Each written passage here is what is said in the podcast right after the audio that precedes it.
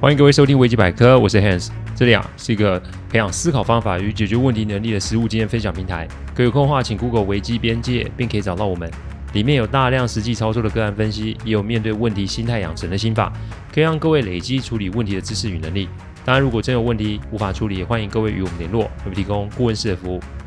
维基百科分享的每个个案都是经由向案件当事人或是客户取得同意及书面授权后才开始制作。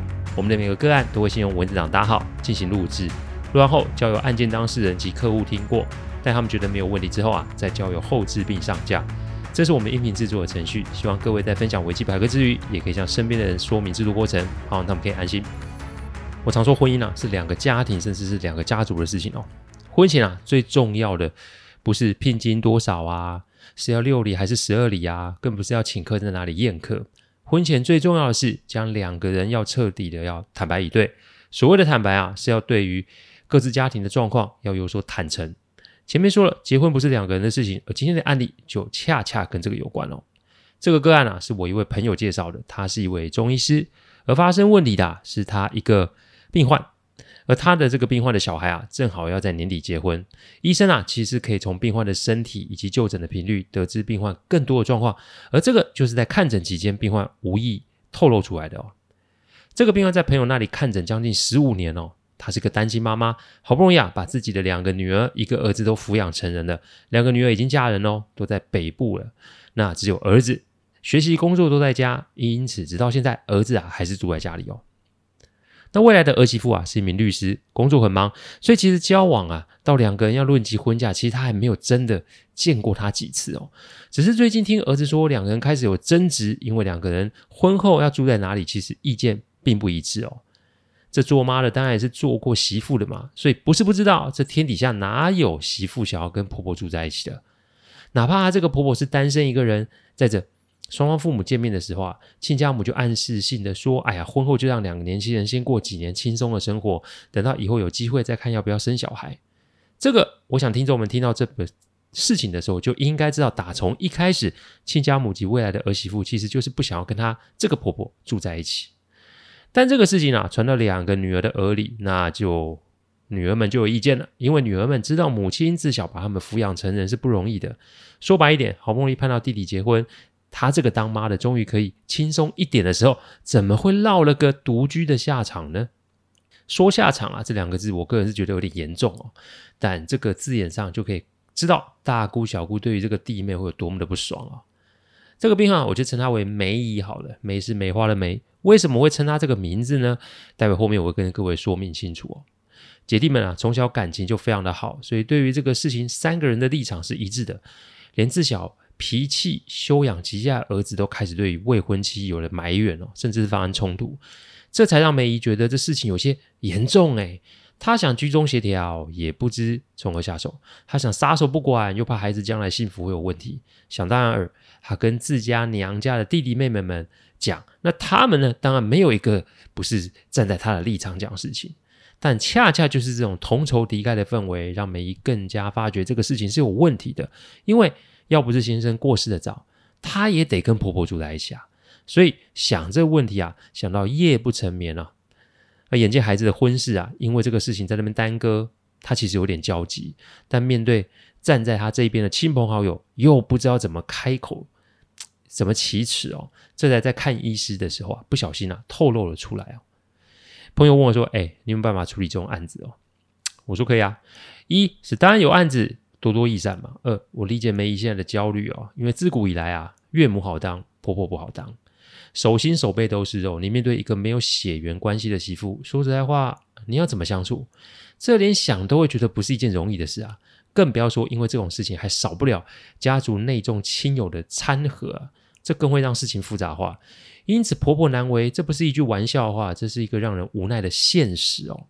所以，如果我可以协助解决这个问题的话，这不只是帮助梅姨，也许他的家人们也会因此受惠，也说不定。于是我请朋友敲定了开会的时间，我那一天南下去跟梅姨见面哦。梅姨是一个非常传统及害羞的人，她一直跟我说：“拍谁啦，拍谁啦，这种代志阿伯麻烦你来处理哦。”中文叫做不好意思，这种事情还要麻烦你来处理哦。我笑笑的跟梅姨说：“你不要担心哦。”不过我想知道的是啊，这些年您是怎么把孩子们拉拔长大的？要知道单亲妈妈不容易哦，你还要把三个孩子拉拔成才，这真的是非常不简单。我请梅姨说：“你不要拘束，就当啊话家常聊聊天。我们在接案的时候啊，应对不同年纪的客户，我们都会有不同的应对方式。只要是长辈，而且是女性的话，我通常都会请他们讲讲自己的人生的阅历。这么做的原因之一，是因为我很喜欢听别人的人生经历；二是我可以在这里面找出案子里面当事人与关系人之间的情感连结或是情感纠结；三就是在这过程中，我可以透过提问的方式，让我与当事人的距离可以拉近。”没有人啊对你的事情有兴趣，因为每一个人都关心自己。这句话不是我说的哦，这句话可是来自沟通大神卡内基讲的哦。我想梅姨一个人把孩子养大，这中间的辛劳与泪水可不是正常人可以体会的。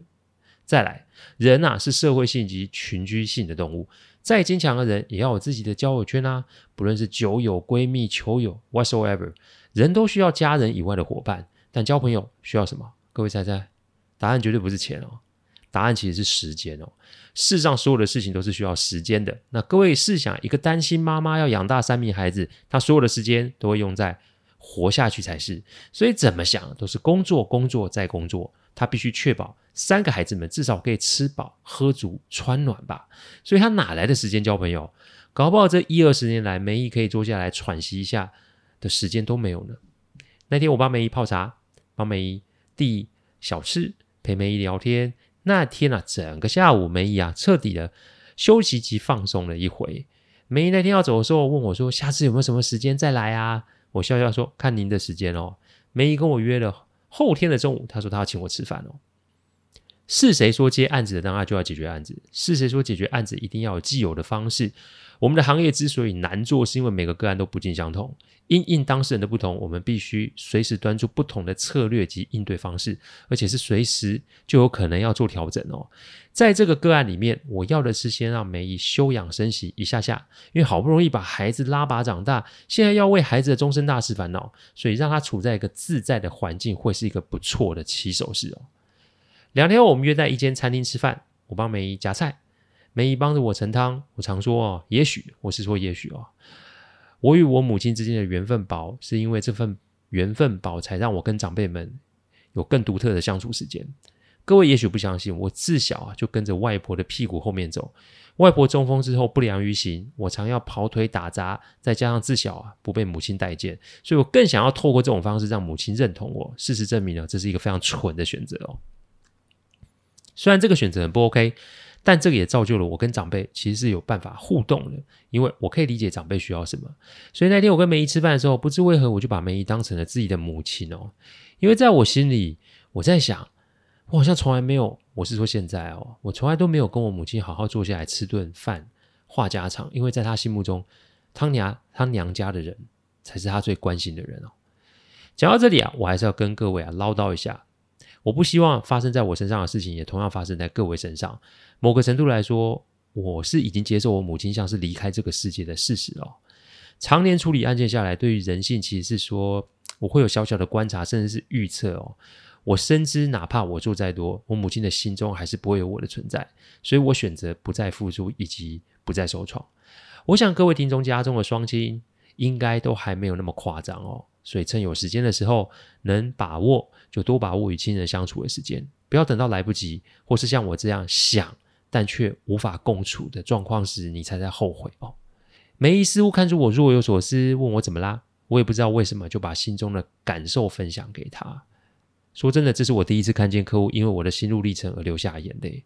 他握住我的说手说：“ 阿姨没有办法说你妈妈的是非。”但我确定你是一个非常贴心的孩子，没关系，以后想要吃饭，阿姨都陪你吃嘛。哼，这个时候倒是换我眼眶红了。直到现在，我跟梅姨还是会定期见面，每次见面都是一样的温馨哦。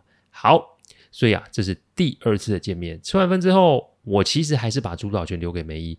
梅姨喝了一口茶，她就说：“其实我不想跟任何人住。”因为我知道做婆婆的难处，我没法把媳妇当成女儿这种话说出口。我只是希望一家人可以和乐相处，不要有那种无谓的争执哦。所以我说梅姨，你确定这是你想要的吗？梅姨点点头说：“我现在只想轻松过日子。说这些，说实在话，这些年都在为别人活。先生走得早，所以一肩挑起这些责任。他没有想要抱怨谁，只是他现在真的累了。但他不知道，他这么说会不会让孩子们的生活受到影响？现在孩子们都能独立的生活，他身上也不是没有钱，因此有没有必要又要投入另一个忙碌的状态？他其实没有什么把握，或者是说他其实没有意愿的才是吧？那什么是另一个忙碌的状态？我可以理解，就是孙子女嘛。说真的，现代人其实都会把小孩托给长辈们顾，一是安心，二是节流嘛。但其实我们也许都没有想到，这个动作会给父母们带来多少的负担。跟孩子玩是一回事，但要照顾他们又是另外一回事。劳心劳力是不可避免的，人与人的相处其实就是这么一回事，而且人与人的关系也不见得会一路平顺的没有变化。讲白一点，做多也许还会被解读成干涉，做少又可能被抱怨成不关心。总之就是鸟事一堆啊！所以我的儿子自小都是自己带，就是这个道理哦。我望着梅姨，我说我可以理解哦。那您有没有想要解决这个问题啊？梅姨说她。他想，但他不知道怎么开口，因为他不想啊，没进门的媳妇就无故的被波及，也不想自己与孩子们的关系就疏远，所以他怎么想都觉得不圆满啊。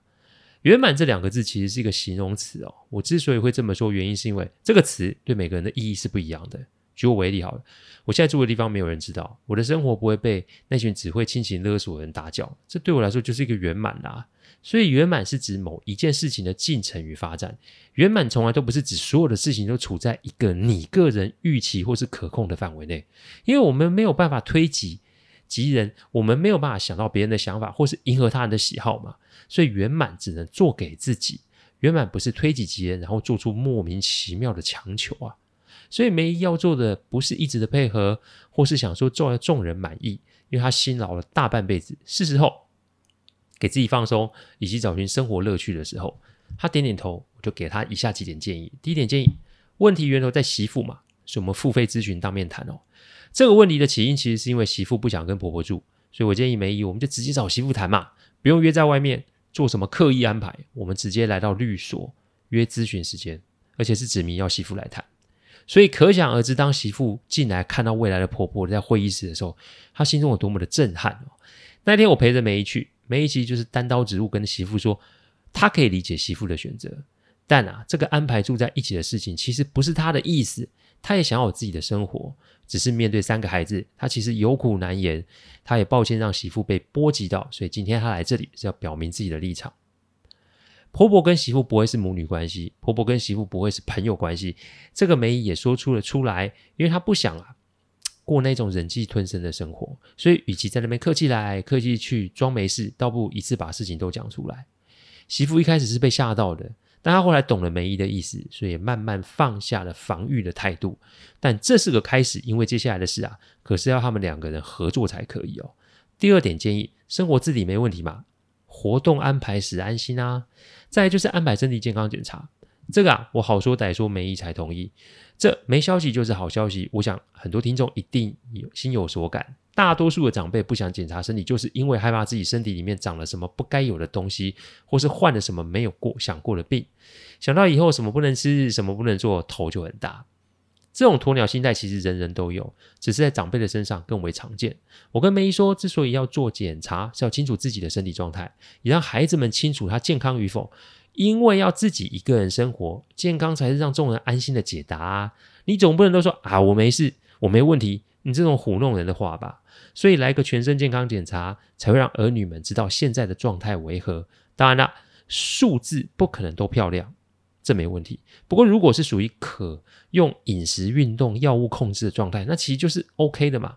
检查出来没什么大问题哦，只是饮食方面需要做一些调整，所以啊，我还找了营养师朋友帮梅姨做了一系列菜单。所以当健检报告及饮食菜单拿出来之后，孩子们都语塞了。再就是啊，梅姨的休闲娱乐也要拿出来规划一下。